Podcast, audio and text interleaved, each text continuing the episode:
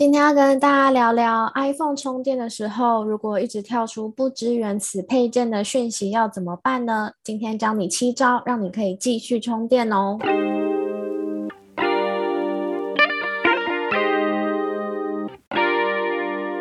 嗨，欢迎来到果仁的频道。想利用琐碎的时间了解 Apple 产品吗？想知道更多有趣的科技新知吗？赶快按下节目订阅键，你就不会错过最新的科技讯息喽！嗨，大家晚上好。身为 iPhone 的使用者呢，充电这件事情，你应该一两天就一定会做一次吧？但是有时候我们会发现啊，我们把充电线插进 iPhone 之后，屏幕就会一直跳出那个不支援此配件的提示讯息哦。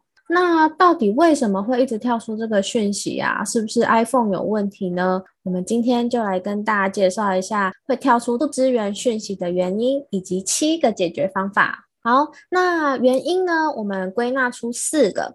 第一个原因是 iPhone 的充电线异常，然后第二个是你使用的其实并不是原厂或者是呃 MFI 认证的充电线跟充电器。啊，第三个原因呢，是因为哎，不好意思哦，充电孔太脏了，需要清一下。好，第四个原因是充电孔它本身就是接触不良的状态哦。那有哪些解决方法呢？好，第一个解决方法，我自己说出来都有点不好意思哦，可是确实确实有时候试一下就是有效的，那就是把充电线拔出来，再插回去看看。天啊，自己说出来都有点不好意思。呃，会这样子先建议大家，当然是因为这个是最简单的步骤嘛。那因为有时候你其实就只是单纯的线跟充电孔之间接触不良或是松脱，所以最快的方法就是我们直接再重新插入一次看看，或许就可以解决不支援此配件的讯息啊。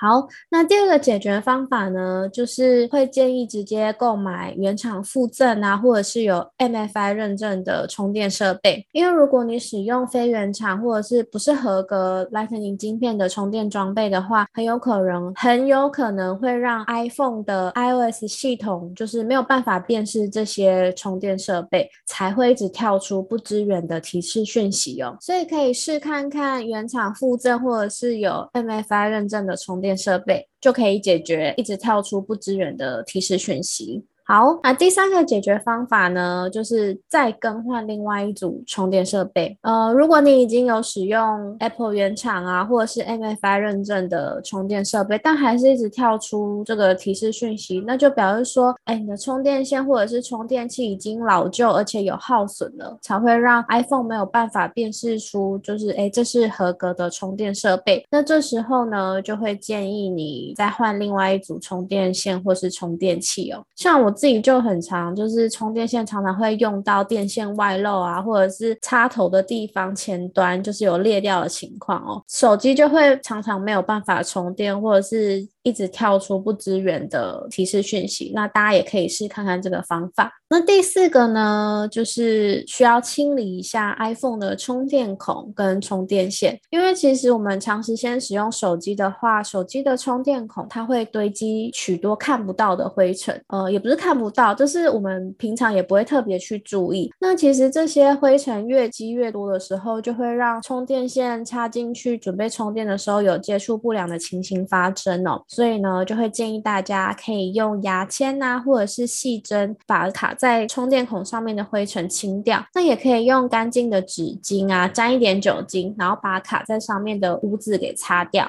或许呢，你在重新插入那个充电线的时候，就不会再跳出提示讯息了。那第五个解决方法是重新启动 iPhone，因为有时候 iPhone 的 iOS 系统会出现异常状况，但是它并不会直接显示出来哦。所以呃，有时候异常的状况呢，就会让充电的时候一直跳出不支援配件的提示讯息。这时候就可以重新开机看看，然后再重新插入充电线检查是不是还是有不支援配件的提示讯息跳出来。第六个解决方法呢，是把 iOS iOS 更新到最新的版本。因为在 Apple 的官方技术文件上面也有说到哦，因为有些配件呢，它会需要搭配最新版本的 iOS 才能够使用，所以如果有看到不支援此配件的讯息跳出来的话，然后你用了，你已经换了充电线或是充电器，还是没有解决，也可以先确认一下你的 iPhone 有没有更新到最新版的 iOS 系统哦。哎，不好意思，家里附近有那个垃圾车经过，所以刚刚背景音乐可能会有一些爱丽丝的声音哦，请大家见谅。